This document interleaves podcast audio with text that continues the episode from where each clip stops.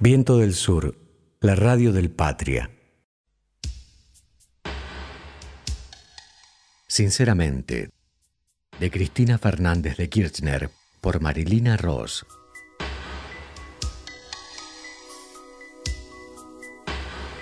Todo empezó como un juego, como cuando empecé a ser actriz o a componer canciones.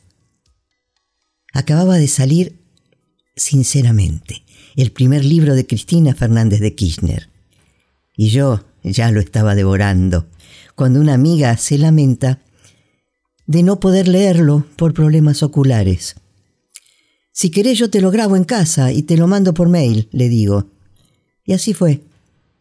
Se entera mi amiga Teresa Parodi y me los pide ya que también ella andaba con molestias visuales. Un día me sugiere que lo suba a las redes para ayudar a otra gente. Me puse a editar y a limpiar lo que se podía.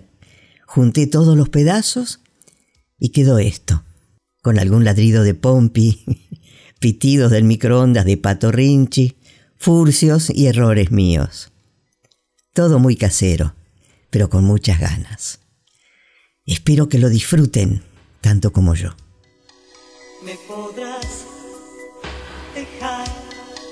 No escucharme más, podrás no sintonizar ya mi frecuencia,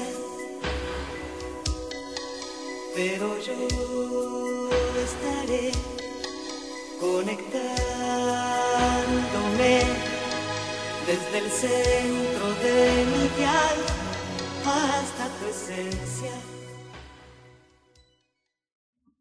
Fue magia.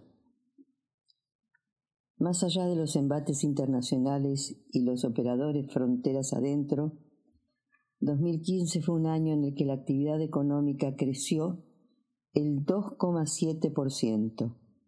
Sí, pese al ataque desde afuera de los fondos buitre, con su cerco judicial internacional, y desde adentro al bombardeo permanente sobre nuestro gobierno por parte de los medios de comunicación hegemónicos en articulación con el partido judicial, la Argentina había crecido, repito, el 2,7% anual. Si además le agregamos que lo hicimos en un año absolutamente electoral, se elegía presidente de la República Argentina, lo logrado adquiere el carácter de una verdadera hazaña. Aquel año, el último de nuestro gobierno, presentamos proyectos y obras muy importantes.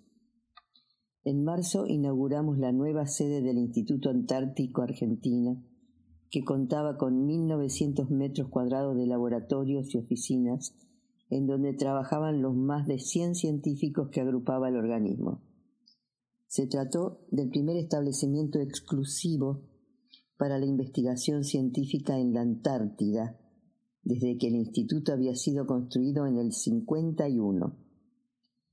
Durante ese mismo mes también firmé el decreto 395-2015 para la desclasificación de documentación remitida en custodia a la Unidad Fiscal de Investigación del Atentado contra la sede de la AMIA. Al mes siguiente, el decreto 529-2015 para la desclasificación de los documentos relacionados con la investigación del atentado a la Embajada de Israel y el 29 de abril se aprobó la ley 27139 de resarcimiento económico a las víctimas del atentado a la AMIA. En julio de ese mismo año sancionamos la ley de movilidad de las asignaciones familiares AUH y por embarazo que establecía su actualización dos veces por año. Tuve el honor de anunciar también dos obras fundamentales para nuestro país, no solo por su envergadura, sino además porque su realización fue producto de trabajo argentino, desde las investigaciones científicas que lo hicieron posible, pasando por el diseño de ingenieros y técnicos, y finalmente el armado en concreto de otros técnicos y obreros, el 18 de febrero de 2015 inauguré la puesta en funcionamiento total de la central Néstor Kirchner, Atucha 2. Y el 30 de septiembre de ese año lanzamos al espacio el satélite ARSAT 2. Ambos fueron hechos históricos. La central nuclear era la tercera en Argentina, después de Atucha 1, situada en Zárate y Embalse, en la provincia de Córdoba. El nombre de la nueva central no podía ser más justo. Había sido Néstor quien en 2004 había lanzado el Plan Nuclear Argentino para desempolvar un viejo proyecto iniciado por Perón e interrumpido en los, en los 90 por presiones externas, momento en el que Argentina abandonó su rol como el actor nuclear más importante en América Latina. De eso se trataron nuestros gobiernos, de retomar un camino abandonado. Atucha 1 había sido inaugurada por Perón en el 74, pero el proceso había arrancado muchos años antes, durante su primera presidencia. En 1948 se inició la investigación en tecnología nuclear. En 1950 el mismo gobierno creó la Comisión Nacional de Energía Atómica, NEA, y ya en su segundo mandato, en el 55, poco antes del golpe de Estado, se creó el Instituto Balseiro en Bariloche, que trabaja sobre física e ingeniería nuclear, entre otras cosas. Néstor retomó en 2004 ese camino iniciado por Perón en la década del 40. Néstor había ido a la planta de Atucha 2 abandonada con las máquinas apenas cuidadas por el poco personal que habían dejado y había tomado la decisión de reactivarla. ¿Qué otro nombre le cabía más a la central que el del el camino que retomamos también tuvo que ver con nuestra decisión de volver a poner en marcha la CNEA, la planta de enriquecimiento de uranio de, de Pilcanilleu, y la inversión en ciencia y tecnología para que pudiéramos seguir dando saltos cualitativos en nuestras obras y dando trabajo de calidad. El plan nuclear significó 5.220 nuevos especialistas en materia nuclear, 1.780 científicos y expertos, 1.100 profesionales adultos, 390 jóvenes profesionales, 620 jóvenes técnicos para Atucha 2, 1.330 soldadores nucleares. En el año 2003, la industria nuclear tenía apenas 3.000 trabajadores.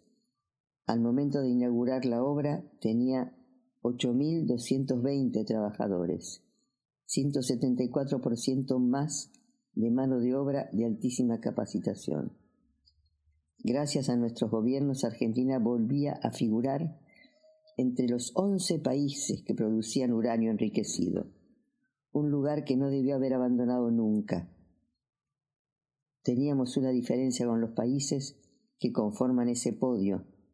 Nosotros éramos un país líder en materia de no proliferación nuclear, es decir, nuestra energía estaba dirigida a obras como la de la central.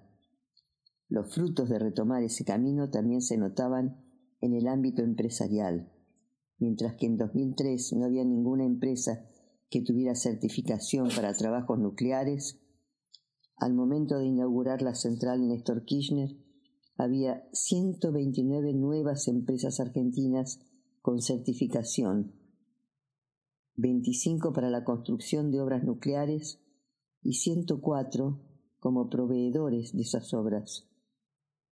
Otro de los beneficios era que el país ahorraba anualmente unos 400 millones de dólares que se dejaban de gastar en la importación de combustibles.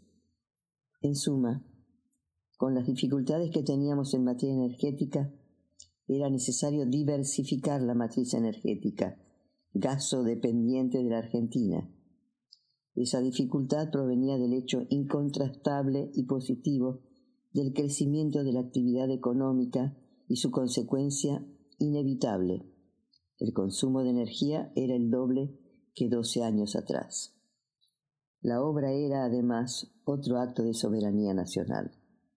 Cuando Néstor asumió la presidencia en el 2003, solamente el 5% del parque energético del país era del Estado Nacional. El 2% era de las provincias, el 13% de privados nacionales y el 80% estaba en manos extranjeras.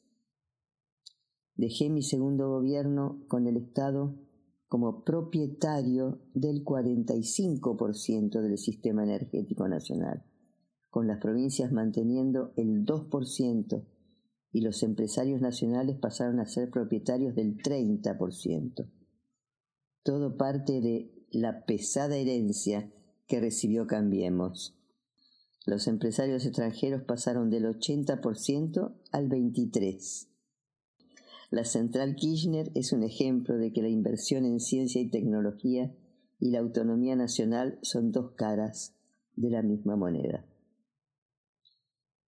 Por otro lado, el 30 de septiembre tuvimos el honor de realizar el lanzamiento del ARSAT 2.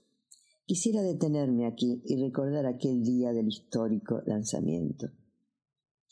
Ya el 16 de octubre del 14 habíamos lanzado al espacio el primer ARSAT. Y en esta segunda oportunidad decidí dar un discurso por cadena nacional desde la Casa Rosada Sentía que el cohete que contenía el satélite tenía la energía y la fuerza de los 40 millones de argentinos y de un país que todos sentíamos que había despegado. Hubiera sido impensado aquel 25 de mayo de 2003, cuando asumió Néstor con un país devastado, que nosotros, doce años y medio más tarde, íbamos a estar lanzando un segundo satélite al espacio, la creación de ese satélite se pudo lograr gracias a un trabajo enorme del INVAP y de todos los científicos y científicas que trabajaron en ARSAT. Cuando Néstor creó ARSAT, lo hizo mediante una ley que votamos solo los oficialistas. Sin ella no hubiéramos podido lanzar los dos satélites, ni ganar soberanía espacial. Sentí una emoción enorme y sobre todo muchísimos nervios en el estómago al verlo despegar. Recién pude relajarme cuando pasaron los primeros 33 minutos que permitieron que el satélite ingrese en la órbita 81 oeste, que de esa manera volvía a ser más argentina que nunca. Tanto el ARSAT 1 como el ARSAT 2 fueron lanzados desde la Guayana francesa. El primer satélite logró darle conectividad a todo el territorio argentino. Y con el segundo, ya no solamente alcanzábamos la plataforma continental argentina, sino que cubríamos todo el continente americano, a 36.000 kilómetros de la Tierra. La fabricación de ARSAT 2 tardó tres años. 50% de sus componentes eran locales y contó con 18 proveedores extranjeros intervinieron en su construcción 130 empresas nacionales, más de mil trabajadores que usaron 600.000 horas hombre de trabajo. Para lanzarlo invertimos 200 millones de dólares, 4.950 en el plan de telecomunicaciones desde el año 2003, 3.900 millones en obras, 1.050 en satélites directos al espacio, representando el 50% de la inversión total del sector. No estábamos ante una inversión de infraestructura, sino ante una inversión en soberanía espacial. Era un satélite de 3 toneladas y de 16 metros con sus alas desplegadas.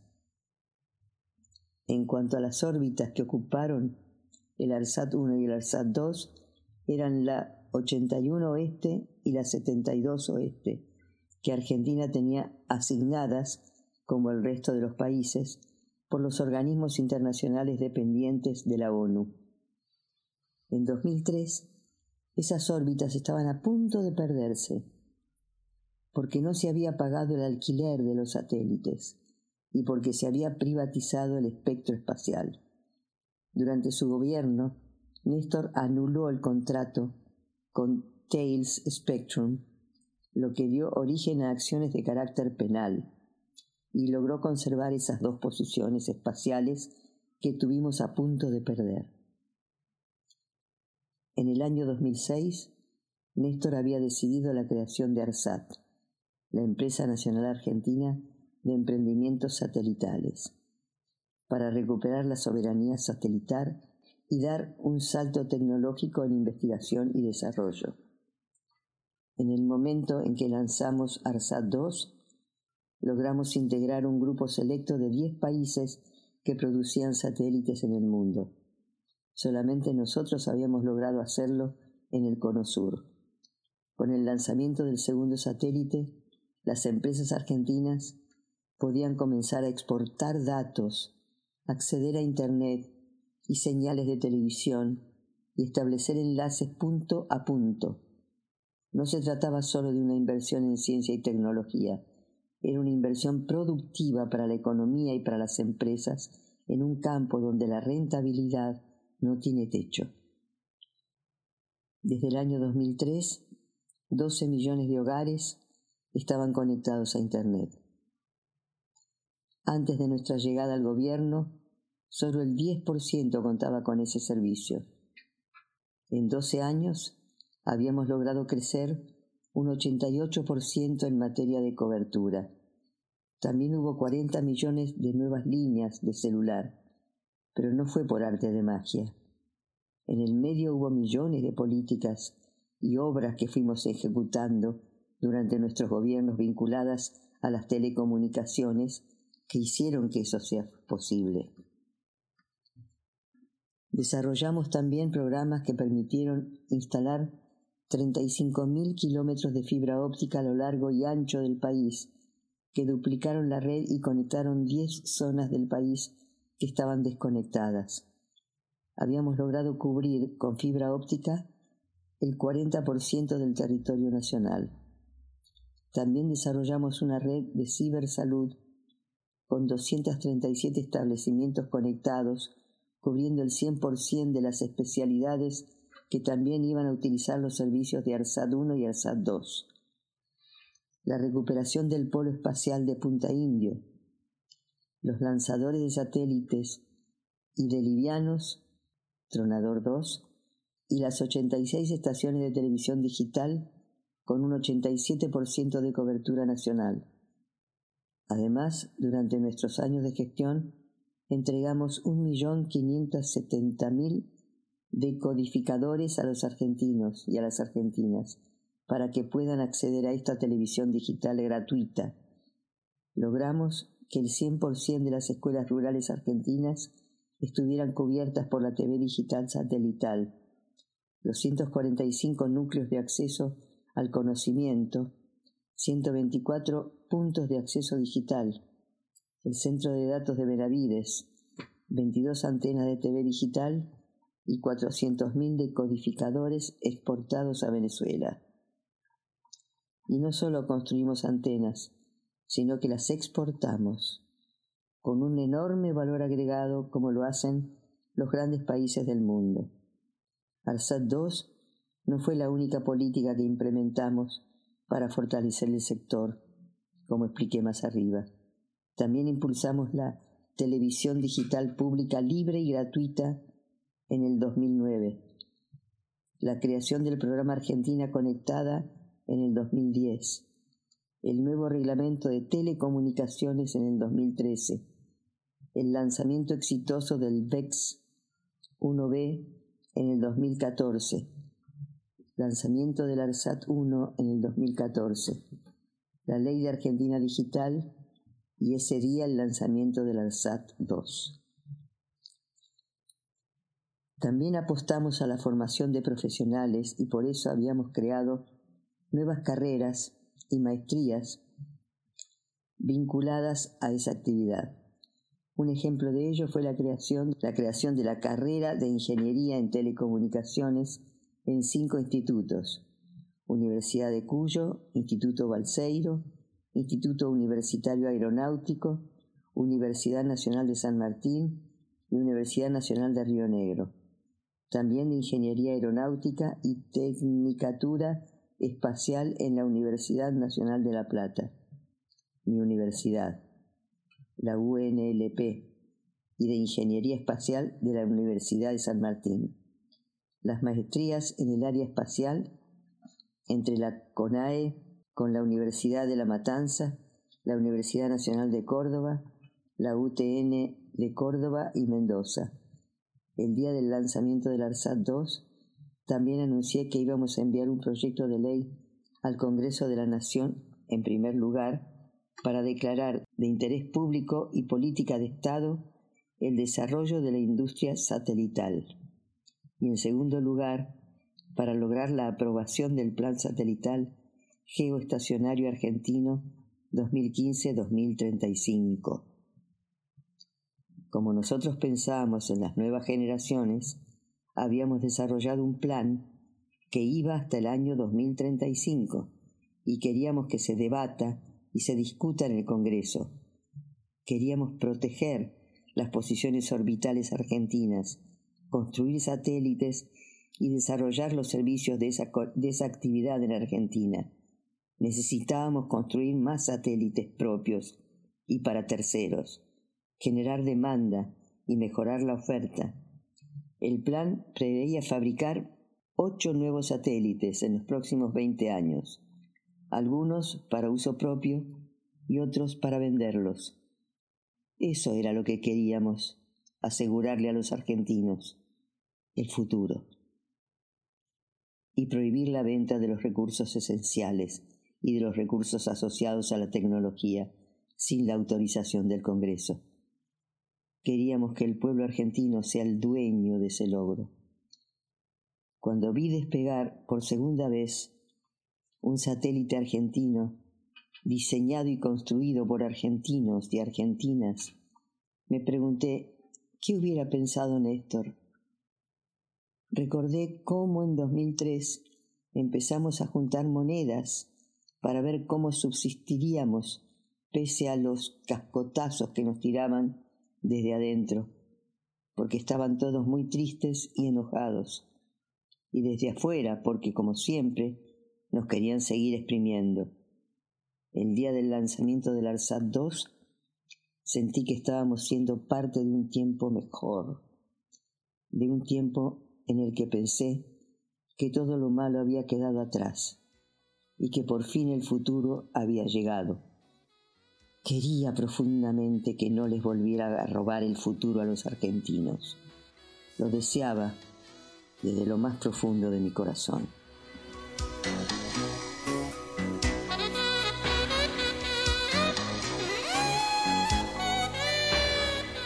Todos los días, de lunes a viernes, a las 12 del mediodía y a las 12 de la noche, un fragmento de Sinceramente leído por Marilina Ross.